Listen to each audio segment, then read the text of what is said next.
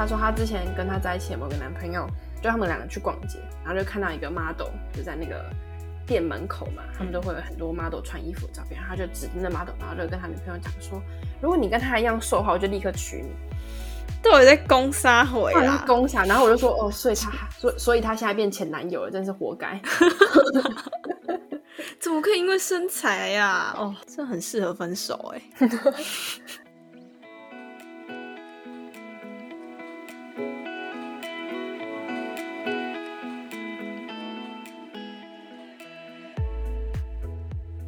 亲爱的，欢迎光临，我都吃很好养第二十三集，我是氧气。在家可能吃饱喝足，又因为端午节刚过，有一大堆的霸掌可以吃，所以啊，在家一定要好好的来运动一下。上一集我们有请丽丽营养师来和我们聊聊，在家防疫应该要怎么吃。那如果大家还没有听到那一集的话，建议你听完这一集后，也一定要去听听丽丽营养师录的那一集，让丽丽营养师教你吃出抵抗力。这一集呢，我们请到了小麦营养师来和我们聊聊。如何挑选适合自己的健身房和健身教练？想要去健身房，但是因为疫情只能在家运动的你，有什么解决的办法呢？还有健身新手，如果一直想要去健身房，但因为疫情持续了一年嘛，去不成，现在在家能做哪一些准备？如何说服父母？不要只是跑跑步、爬爬山，给健身教练训练肌肉，不是那么恐怖的事情。在 COVID 的疫情下，让身为营养师还有健身教练的小麦教我们几周吧。最后，如果你喜欢关于营养类型的主题，记得订阅这个频道，这样新的影片上线后才能够及时的通知给你哦。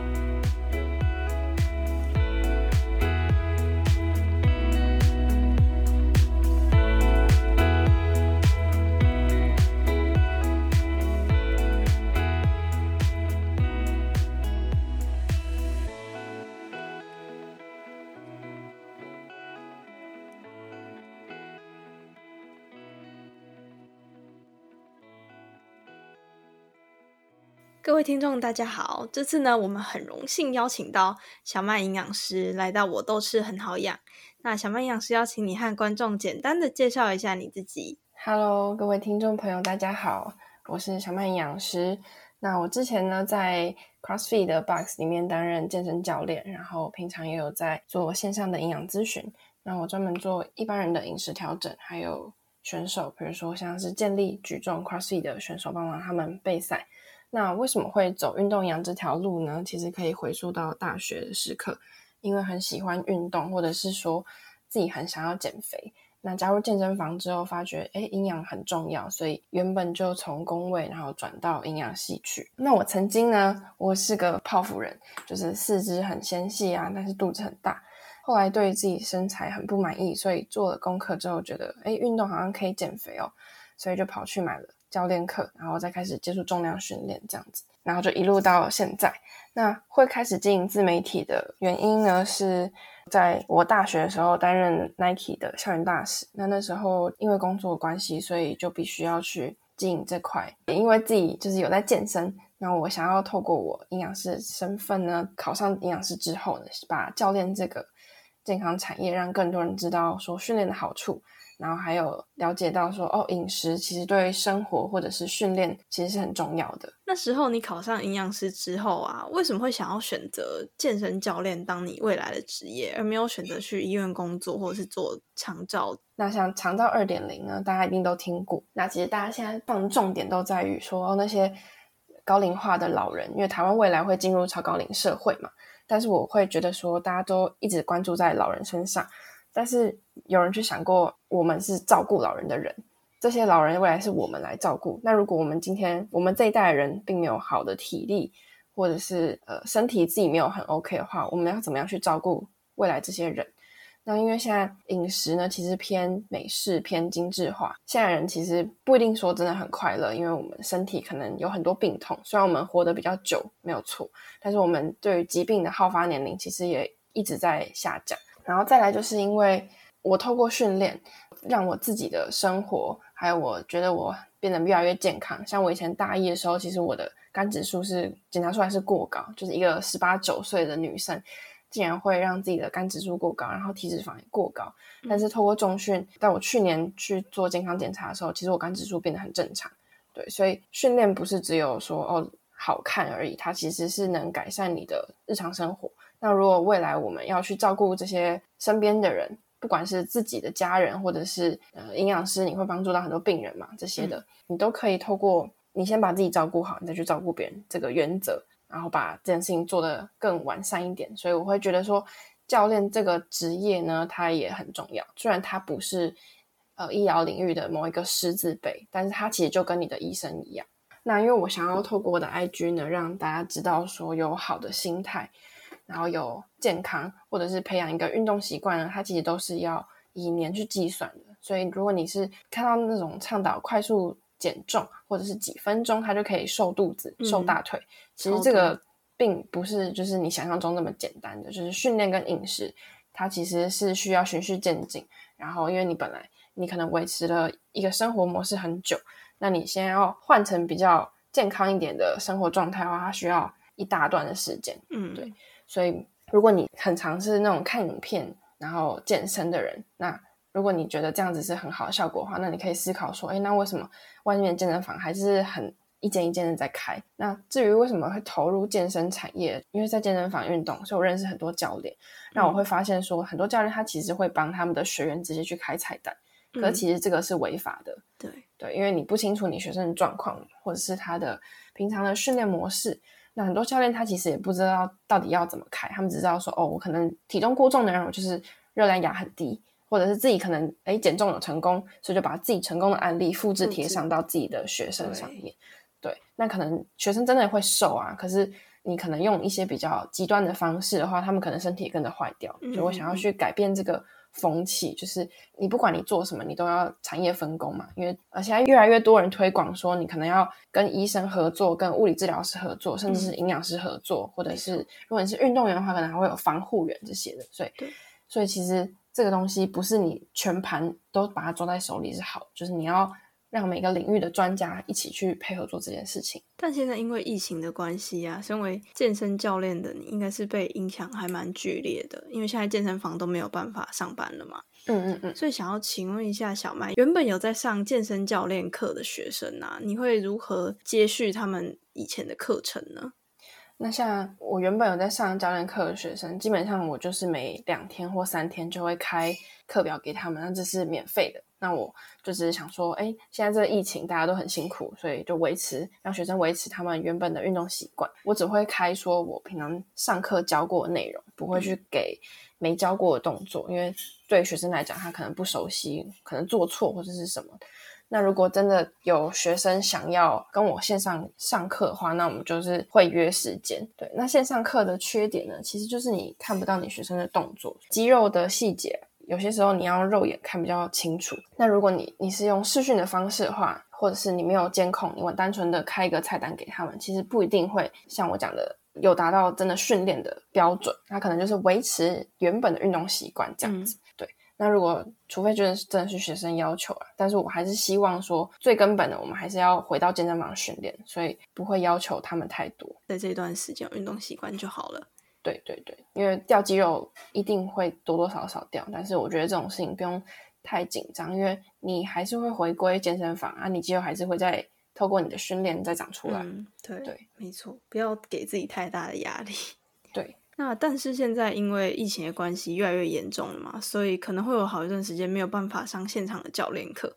但是如果撇开这些因素来看的话，身为健身教练的你会推荐大家找健身教练，还是没关系自己练，自己上网查资料练习就可以了呢？我我觉得是非常需要找一个教练，尤其是初学者的话。好，那我们举一个例子来讲，就是我们每个人对于动作可能都会有一点点需要调整地方，比如像深蹲，好了。你不确定说这个人他蹲的动作、他的角度，还有他保持他的呼吸啊什么之类的这种细节核心，你可能也不确定。那这种每个动作，假使他做的很对，好，还是会有一点点些微的小错误。这个范围可能我们肉眼看不出来，但是我们在经过了好几百次、好几千次的训练之后，问题可能就会跑出来。那如果你是用影片去训练的人，你可能没有办法照顾到这个点。所以这时候你就需要一个教练去帮你看你的动作。嗯，那因为我们每个人对于动作肌肉啊都会有记忆性，我遇过很多初学者，他们可能原本在家里训练到受伤，或者是他们已经开始，比如说膝盖痛、下背很不舒服，然后才来找教练。可是像这种人，你在帮他调整动作的时候，其实会比一开始一张白纸走进来还要来的难，因为我们肌肉都会有记忆性嘛，所以当你重复一个错误的姿势太多次的话，那你在想要把它调到正确的，你需要花更多的时间去做这这件事情。其实我现在自己都已经是教练，可是我还是需要有人帮我看动作。那何况是一个新手？那还有另外一个找教练原因，是因为像影片，他只会跟你说，哦，这个动作你把它做完，然后做比如说十二到十五下，然后做三到五组。那其实这个课表是针对肌肥大去做训练。对，那其实我们训练的话，它都会有周期性。就像你跑四百公尺的选手，他不会练习的时候只跑四百公尺，嗯，他还是会有长跑的训练。没错，对。那健身这件事情也是，就是我们的训练它会有个周期。那你可能有教练的话，就会知道说，哦，他会帮你排你的课表，然后你适合在哪一个周期，然后这周期一到，哎，我们就会换课表。那因为肌肉刺激呢，它需要时间去成长，所以不会一直都是在练十二到十五下，做三到五组，嗯，这件事情。对，因为如果你一直在重复做同样的动作的时候，你的肌肉它就会去适应这个状态，它就会认为说，哎，我我现在只是维持我原本的训练，所以我就不需要去肌肉有点些微的。损伤，然后去刺激它成长，这样子，嗯，没错，对，所以我很不建议就是初学者就是直接上网找影片，或者是买线上什么 A P P。那你想要好好重训的话，我觉得还是要搭配实体课程，效果其实是最好的。嗯，没错。然后线上课程的话呢，它不是适合所有人。像线上课，我觉得比较好的模式是它本身你这个人他就有一定的训练底子，就是你可能本来就会练，可是你可能不知道怎么去开你的课表。那这时候你就可以找一个很了解你身体状况还有你的程度的教练去帮你做课表的设计跟规划。那他也需要在跟你做线上配合的这段时间呢，去关心你，然后适时的去调整你的课表，而不是就是他丢一个课表给你，然后你自己去做你想做的，然后他收他的钱，然后他不管你这个学生，这样子也不太好。就是一定要跟教练做配合，不可以自己一个人呆呆的一直练一直练。对对对对，嗯，就是要沟通啊。不管是实体或是线上都是，因为我那时候去健身房，我都会跟健身教练说：“哦，我现在膝盖痛。”然后他就会帮我拉个筋，然后膝盖就不痛了。对，所以我就觉得说：“哦，原来健身教练真的是不会像我们在家里，比如说练到哪里痛，你就想说：哦，算了，那个就不用理他。其实这可能会就是会有一些伤害在。对，因为解剖学它是很博大精深的。一个学问，那其实教练本身要会的不是只有训练，他可能还要会一点放松啊，或者是了解你，呃，比如说适时的转介。如果真的，比如说你看你刚刚讲的膝盖痛，嗯，那怎样的程度他们会知道说，哦，那你其实需要去看物理治疗师或者是什么这样子，或者是哎去医院照个片子啊，这样子，他们都会需要有这样子的当机立断的能力。对，还是需要有专业人士在旁边顾着。嗯。刚刚你有说到呢，要有一定健身底子的人，才才可以去看影片，再去练习是比较 OK 的情况。但是如果呢是没有到健身房训练过的人，但是因为碍于疫情已经有点久，想要去上却上不成，有没有什么入门的办法呢？好，如果是因为疫情很想要运动的话，那现在其实最好的方法就是你开始做跟健身相关的功课。对，因为很多人他在加入健身房之后三个月，他可能就放弃了，所以你。你如果真的很想做这件事情的话，你现在是需要花时间去培养这个感觉，对，然后你要说服自己说，哎，你会持续下去。那你需要做到什么样的功课？比如说，你你想要的教练，你可以先去找，说这教练的特质是什么？你想要找的教练是哪一种样子？然后健身房跟你住的地方的距离，因为可能太远的话，你就会懒，没有动力，就会懒得去。嗯，还有你可以规划一下，因为可能原本没有训练，但你把健身。安排到你的生活的话，它会需要占掉你生活的某一个时间，所以你就要去取舍，说，哎，你什么东西可能要少一点？那运动的时间啊、频率啊，这些都可以规划进去。然后再来就是你可以看一些跟健身有关的书或者是影片。那比如说像 YouTube 的话，我蛮推荐大家可以去看 SBD 的怪兽讲堂。嗯，好，这是何立安博士他们的 YouTube 的频道。好，然后再来还有。江凯杰，江凯杰是一个健力跟举重的教练，他里面也有讲蛮多他也是教自由重量，他就可能比如说讲说，哎，深蹲的话，你的脚站距要怎么站啊？然后哪些动作跟哪些动作的差别是什么？嗯，对这些。那女生的话，像 Ashley 的影片，我觉得还不错。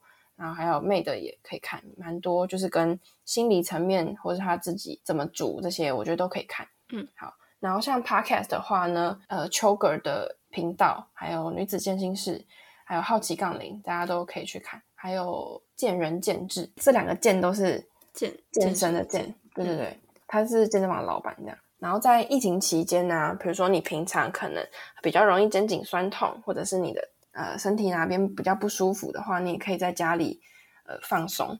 嗯，对，就是像我自己的话，我知道我自己右边的肩膀比较不好，然后还有我的膝盖很右边的膝盖很容易不舒服，因为之前有受过伤的关系。嗯，然后所以我就可以在疫情期间去加强这些我比较弱的项目。嗯，所以如果你是没有重训过的人，觉得也可以多看一些影片，然后让你知道说哦，你可能未来训练的话，呃，会做到哪些动作，就不要以后你的教练在讲都听不懂，你大概要有个印象，要先去熟悉那一个领域。对对对对，你刚刚讲的那些 YouTube 跟 Podcast，我会再把你推荐的东西放在那个下方的资讯栏，让大家去找会比较方便一点。好。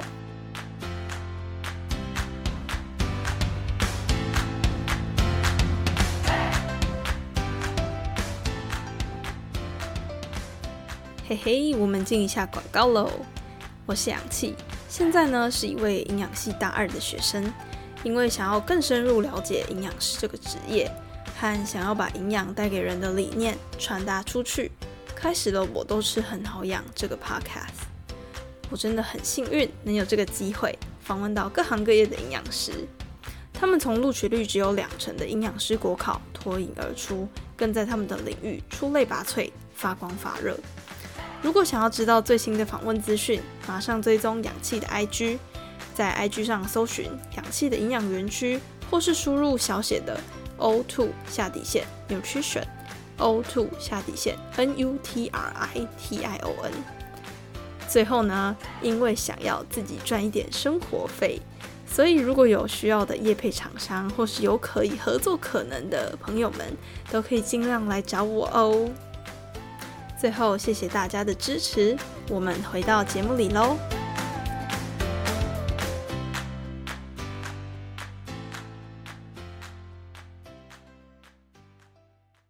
小曼养师身为健身教练的你呀，对于挑选健身房一定是颇有研究。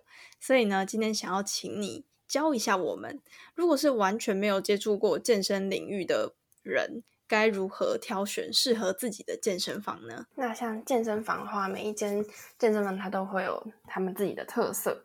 那我们可以先讲说训练有分哪些种类。训练的话有分健美，就是你可以看到女生的话就穿比基尼，那男生的话可能是穿穿三角裤或者是海滩裤那类的。嗯嗯。然后还有健力，健力就是练力量，就大家很知道的馆长他们健身房，他们就是练力量为主的。嗯。然后比赛的话也是比三项的成绩，然后三项有卧推跟深蹲还有硬举这三个。好，那再来是举重，举重的话就是我们台湾的选手，比如像郭幸存。然后最后一个分类是 CrossFit，CrossFit 的中文叫做混合健身。那它顾名思义就是把所有东西都混在一起。嗯，CrossFit 的话，它涵盖的三元素有体操、举重。跟有氧心肺，对，所以像我之前待的场馆就是以 CrossFit 为主这样子。好，那再回来讲健身房。那健身房的话，我们就分大型、中型、连锁这些的。然后，比如说我们像我们平常比较常见的有 World Gym，嗯，还有健身工厂跟成吉思汗。那像健身工厂的话，因为它本身有培养健美队的选手，所以它里面的教练会比较多是健美出身。嗯，好，那成吉思汗的话呢，它就是里面。有蛮多健力的选手在里面那，因为每个健身房它会依照它的属性去选购他们的器材，嗯嗯，比如说像成吉思汗的杠片，它就是用健力的杠片。那建立杠片跟一般的钢片差别是，建立的钢片它是铸铁的，铸就是它它对它是整片就是铁铁质的，它不会有外面那个软软的塑胶感这样子。嗯嗯嗯，对。好，那像这个是连锁的健身房。那如果是一般的工作室的话，就看工作室的性质。比如说有些健身有些健身房，它的工作室是有团课的，嗯嗯，有氧的团课，或者是激烈的团课，或者是他们可能强调的是功能性训练。比如说像壶铃、TRX 这些就比较偏功能性。嗯，然后还有一些是有瑜伽的，或者是像我之前待的 CrossFit，我们就是呃玩很多，比如说我们体操也玩，然后嗯就把我们当做是蛙人的那种训练模式这样子。蛙人，对对对，有点有点类似。那因为器材的话呢，我们又分成机械式器材跟自由重量这两种。那我们平常常听到的深蹲、卧推、硬举这些的，几乎你有使用到杠铃的这种，都是以自由重量为主。那自由重量的好处呢，是它很贴近你的生活，比如说像深蹲，它其实就是一个蹲马桶的动作。嗯，好像卧推，你就想象你站着的时候，然后你把一个东西放到柜子里面，这动作就是卧推。对，那然后，但是它的难度就比较高，就是它比较进阶一点点，所以有些人会一开始的时候也会想要去试尝试机械式器材。那像大型健身房就会比较多是机械式的。那机械式的训练，它的好处呢，就是它的针对于你想要训练的部位做了孤立性。比如说，你今天想要练一个卧推，你可能是坐在椅子上，让你坐在椅子上的时候，你的脚就不需要帮太多的忙，然后你的核心也不用太出力，因为你你后面有个靠背的嗯，椅子没错，，你可以靠着，然后你就是单纯的你想要练这个部位，你就是针对这个部位去做训练这样子。但是它的坏处呢，就是它比较不是全身训练，所以它跟生活中也没有太多相关。像我遇到过很多他平常是单纯的只有做机械式器材的人，他只要遇到自由重量，他就不会使用这些东西了。哦，真的哦，对对，因为你叫一个平常在做卧推机器人，突然拿一个杠铃，然后推二十公斤，他可能跟你说好可怕。哦，对，会有点害怕，所以我才说机械器材它的重量可以设定的比较低，所以它相对来讲难度也会相对的低一些些。嗯嗯嗯，嗯嗯嗯，没错。嗯、那刚刚那个小曼，你有提到说成吉思汗的杠片的话是全部都是铸铁的杠片，可是，一般的健身房就是有塑胶保护那个杠片。想要请问他们两个有什么差别呢？我自己两种都有尝试过。那像铸铁钢片，比如说十公斤的，它的它的体积就会比包胶的再小一些些。虽然说它们的重量是一样重，可是推起来你会觉得，像你在做我在做卧推的时候，我用那种健力钢片做的时候，我会觉得比较体积比较小，所以它的密度就会很很紧，然后你会觉得推起来比较重。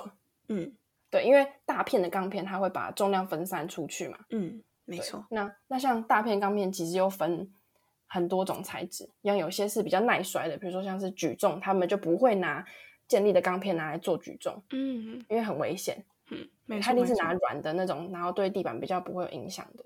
但是建立的话，他们强调的是那一两下、两三下的那个推、那个蹲的那个动作，所以他们速度也很快，所以他们会偏好是用那种让它的体积比较密的那种钢片去做嗯训练。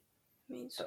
然后这个是你如果是比健力的话，你就是用这种钢片，对，好像就是规定嘛，没有为什么。对，那如果是我妈听到你刚刚介绍这些东西，她应该会觉得说：“Oh my god，有点恐怖。”因为我前阵子叫我妈去健身房重量训练啊，她就非常害怕。可是我最近有发现，因为她现在在更年期，她只要做一些家事，她就会全身腰酸背痛，然后想要睡觉。所以呢，我看他不舒服，我自己看的也蛮难过的嘛。所以如果想要让我妈妈去健身房训练的话，有没有什么话术跟办法是可以说服她去的呢？说话术就太太坏了，但是我觉得 爸妈这个是一个很难的课题，嗯而且这是需要时间去酝酿的。像我一开始健身的时候，我爸妈很反对啊，他们就觉得说，哎，女生跑跑步就好，你干嘛要练肌肉？然后甚至他们会觉得我有点走火入魔，就是整天往健身房跑这样子。那一直到现在，就是大不差不多四年多的时间，我现在会帮他们上课。在我自身的经验，就是他们看着我一路这样子成长嘛，然后开始运动之后，他们发现，哎，我的力量变很大，所以其实家里搬那种很重的东西都交给我来做。嗯，然后当然还有呃我自己体态上的改变，像我之前驼背蛮严重的，嗯然后我现在重训之后，驼背的状况好改善很多。然后我以前也会腰痛，现在也不会。嗯嗯嗯。然后再来就是因为长辈他们会认为说，呃，健身就是会变成金刚芭比，没错，对。但是从我自己自身经验来看，他们就发现，哎，好像不会变成金刚芭比，对吧？而且肌肉生长对身体它其实只有好处，并没有坏处。然后再就是做重量训练的话呢，它也可以让你的生活品质去改善，尤其是我刚刚提到的自由重量，对，因为自由重量就是模拟生活的一种训练模式嘛。然后像我爸，他之前很常腰痛，嗯，肩膀痛，然后二头也会痛，因为他工作关系，他。会很，他很长期的习惯用一些很错误的姿势去拿东西，嗯嗯嗯，对。那透过重训还有放松，然后去改善了他的睡眠品质。然后另外的话，我也会给他们看很多训练的影片，因为国外他们的健身的风气啊，其实比我们还要前面的，所以他们有很多长辈就是在很多年前，他们就可能知道说，哎，重量训练对身体的好处。那台湾是这几年来才比较流行。所以你可以透过这些影片啊，去给爸妈了解说，哦，训练没有他们想象的这么糟糕，而且对身体是很好的。对，因为他们很容易会因为一些很旧有的观念去影响他们的判断他们会觉得说，哎，只要公园走走路就好啦。可是这个东西，你花多少钱，它就是会有多少的回报，就一样意思。你花你花的是零元在公园走路，所以你当然得到的效益就是那样。那你花钱了，或者是你找教练，那他对你的生活可能改变又是另外一个，对，就是看你怎么选择这样子。而且真的是现在的人越活越久，我们真的是要到老了还可以健康活下去更重要。对，所以我们年轻人一定要先把自己的身体照顾好，你才有办法去照顾长辈或者是小孩。没错。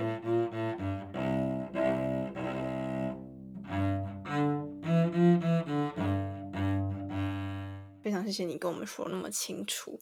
那我们现在呢，知道该如何挑选健身房了。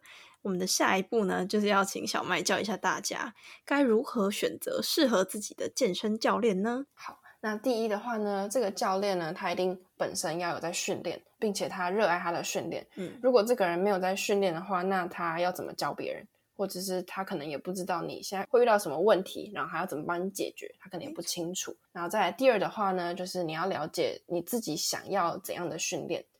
比如说你想要练健美，未来想要去比健美比赛，那你当然不可能去找一个练力量的健力教练去帮你做训练。嗯，对，所以这个也很重要，你要知道自己想要的是什么。然后第三的话呢，就是你跟教练之间的沟通很重要，就是你可以透过聊天去观察他，或者是你可以去观察他上课的时候跟学生的互动是什么。嗯，对。如果这个教练他在跟学生上课，他一直在放空，然后东看西看，或者是他也在跟学生聊天，那我觉得这种教练就可以不用考虑。不 OK。对。第四的话就是这教练他本身要持续进修跟学习的能力。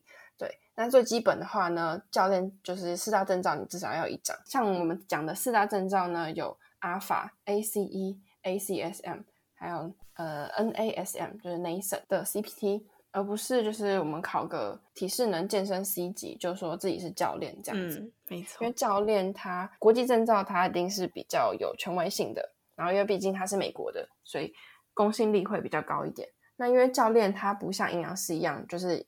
考营养师很难考嘛？那教练他并没有一个什么什么师资辈可以去考，所以其实想要在这个市场里面抢这块饼的人很多，但是能不能持续的做下去，然后热爱他的职业是很关键。那如果这个教练他是抱着就是想要赚钱啊试水温的心情进来的话，那他可能就不会进修，嗯，或者是他也不想，他也不觉得说，哎，我需要花钱在这些东西上面，没错，那他就会把这个整体的素质拉得很低。对，那因为教练他其实本身有很多研习课或是证照课，他可以像营养师一样，就是持续进修。嗯，而且因为就是科学它是不断的进步的，所以一个好的教练，我觉得他会去增加自己不管是脑袋里的东西，或是实际操作术科方面的，然后他也会去把学东西去教给他的学生，这样子。我觉得在现在啊，你不管怎样，你在每一个领域里面都要有持续进修的心态，对，不然你很容易就被淘汰，因为对东西一直在更新啊，变化很快。那以前呢，我在高中的时候啊，我会觉得体重机上的数字非常的重要，所以呢，我通常一天只吃两餐，我的晚餐就不会吃。可是因为高中大家都很认真在读书，所以我们晚上都会读书到很晚，然后我就会肚子更饿。可是我就想说，哦，没关系，我一定要让体重机上的数字下降。可是到时候发现完全没有下降，还是一样维持在那一个数字上，所以我就觉得很泄气，然后开始对自己身体非常的不自信。但是我觉得现在我们的社会比较关心的是身体的体态，就是要有翘臀啊，还有什么紧实的腹肌等等。我们一直在满足这个社会给我们的框架，一定要符合现在的审美才会感觉到自信。所以我想要请问一下你，你觉得社会的框架应该用哪一种心态去破除？以及对于自己身体不自信的男生女生，你有什么话想要对他们说呢？我觉得社会的框架要怎么破除，就是不要鸟他。对，那那这件事情就是没有人可以帮助你啊，嗯，没错，你一定要自己去想通这件事情。就是像我自己也是，我以前很在意那一两公斤的体重，好像多一点或少一点，就会让自己的情绪其实起伏会很大。但是后来发现说，哎，你要懂得爱自己，这件事情才是真实的。对，因为社会框架永远是框架，如果你一直去追求这些数字，比如说体重啊，或是体脂啊这些，或者是你吃多少热量，吃多少卡。然后，或者是你很想要看到什么样的体态，像你刚刚讲的翘臀啊、腹肌这些，因为这些东西本来就是一个无底洞，就跟整形一样。如果你今天不满意某个地方，你就去整，那你只会就是你要听，你有听过人家说，哎，只要一开始整就会没完没了，就一直整下去。对对，因为你会对自己非常不满意，你会把自己的缺点，你认为的缺点放的很大，然后当你把缺点放很大的时候，你相对来讲你看到的优点就会很少。像我们看一张照片，我们永远觉得，哎，这个女生的哪里很好看，然后再看自己，永远是看自己，哎，笑容好不好？对，是不是哪边没有遮住啊，或者什么的，腿不够长啊？对对对对对，你没有懂得爱自己的话，你只会去看到你自己的缺点，而不会去看到你自己的优点。嗯，没错。所以你一定要去接受自己每一个。像我也有，我也不是 always 有腹肌啊，就是腹肌这种东西，它其实是。会随着你身体的水分去变化，所以我早上起来一定是最瘦的，然后晚上吃完晚餐一定是最肥的。嗯，但是那又怎样？那那就是你啊。对，对，没错。嗯，然后还有另外一个，就是我觉得迷思很多啊，就比如说，嗯，没有局部瘦身这件事情啊，因为每个女生都想要马甲线，想要瘦肚子，想要瘦拜拜瘦。那男生的话，可能就是想要腹肌。嗯，但其实腹肌就其实每个人都有，你只要体脂低就就可以了。那我之前也写过一篇文章，是讲说，哎，体脂低其实不不等于健康，因为我看过太多人是为了追求体态，他想要看到那两条线，嗯，然后而牺牲掉原本的健康，就可能节食啊或者什么的。所以你问看看自己，是说你到底是想要好看，还是身体健康对你来讲比较重要？嗯，而且因为现在网络呃媒体啊，或者一些价值观给我们人很多很多的框架。但是我们可以去试着改变一下自己的心态，就是你你要怎么看这些事情是你自己可以决定的。虽然社会跟你讲说好像这样子才是对的，可是你可以去决定说，哎，你要不要接受这件事情？对，因为你如果去欣赏自己的优缺点的话呢，你就会发现说，哎，其实真的没有人是完美的，即使在那些荧光幕前的很漂亮的艺人，这些他们的照片可能都是修出来的。可是我觉得前阵子啊，好像有蛮多。YouTube 的前面的广告都会说什么？哦，有一个女生太胖，然后什么男朋友不要她。你有看过那个广告吗？没有。看到最后就说：哦，你只要吃这个酵素，或是吃什么东西，然后你就不用运动，就可以瘦下来了。去死啦！真的是超胃送。那我那时候看到那影片，我觉得哇，哎，他就是用漫画的那种格式，我不知道你有没有看过，就是有人配音的那种漫画的，好扯哦。对，我觉得超扯，而且会疯狂的出现，躲都躲不掉。因为我之前有遇过一个学生有类似的经验，就是有点像你讲刚刚那个。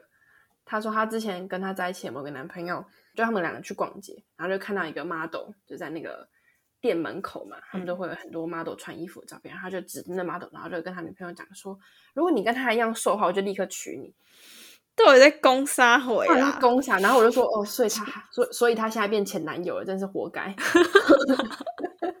怎么可以因为身材呀？哦，这很适合分手哎。就是如果你今天不懂得爱自己的话，你就很容易被别人影响。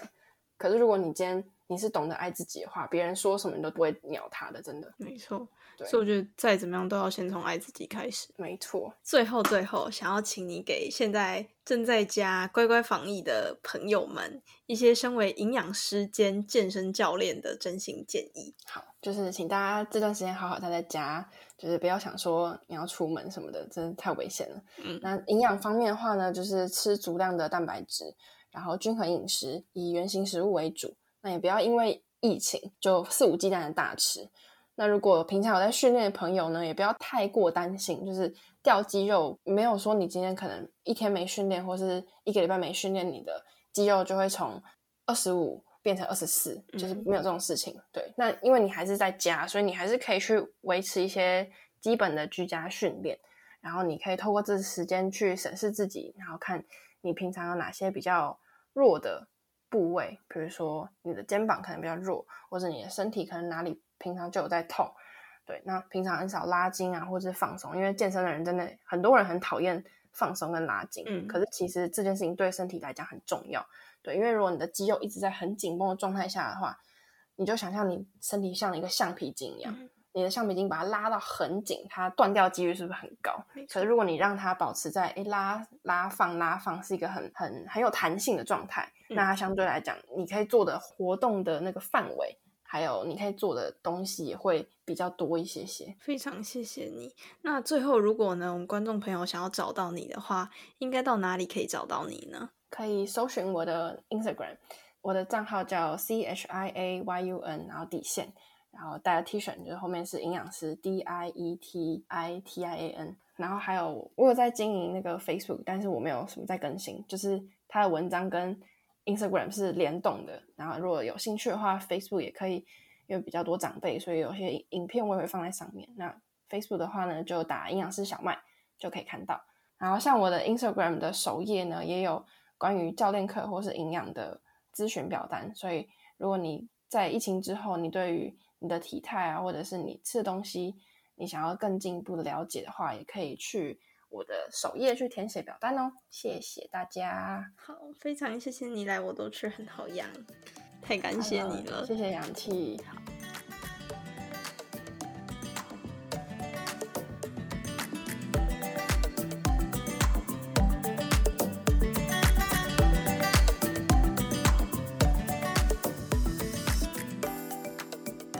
录完这一集，我真的觉得隐恨呐、如果我能在接触健身产业前听到这一集就好了。如果觉得小麦营养师的这一集有帮助到你的话，请一定要推荐给你的亲朋好友们。防疫在家运动非常重要，增加知识也很重要哦。如果很喜欢我，都是很好养，拜托帮我在 Apple Podcast 打五颗星，以及呢要在下方资讯栏留言告诉我你喜欢这一集的哪一个部分的内容，或是到 IG 现实动态分享。那记得一定要 tag 我，我才看得到哦。或者是说你有任何的 idea，想要我请哪一种类型的营养师来分享的话，也可以到 IG 现实动态私讯我。最后呢，我有把小麦刚刚推荐的 podcast 和 YouTube 放在下方资讯栏，需要的朋友可以参考一下下。美好的时间总是过得特别快，记得每月第一和第三周的星期二早上七点就有最新的音频上线。那我们就下次见喽，拜拜。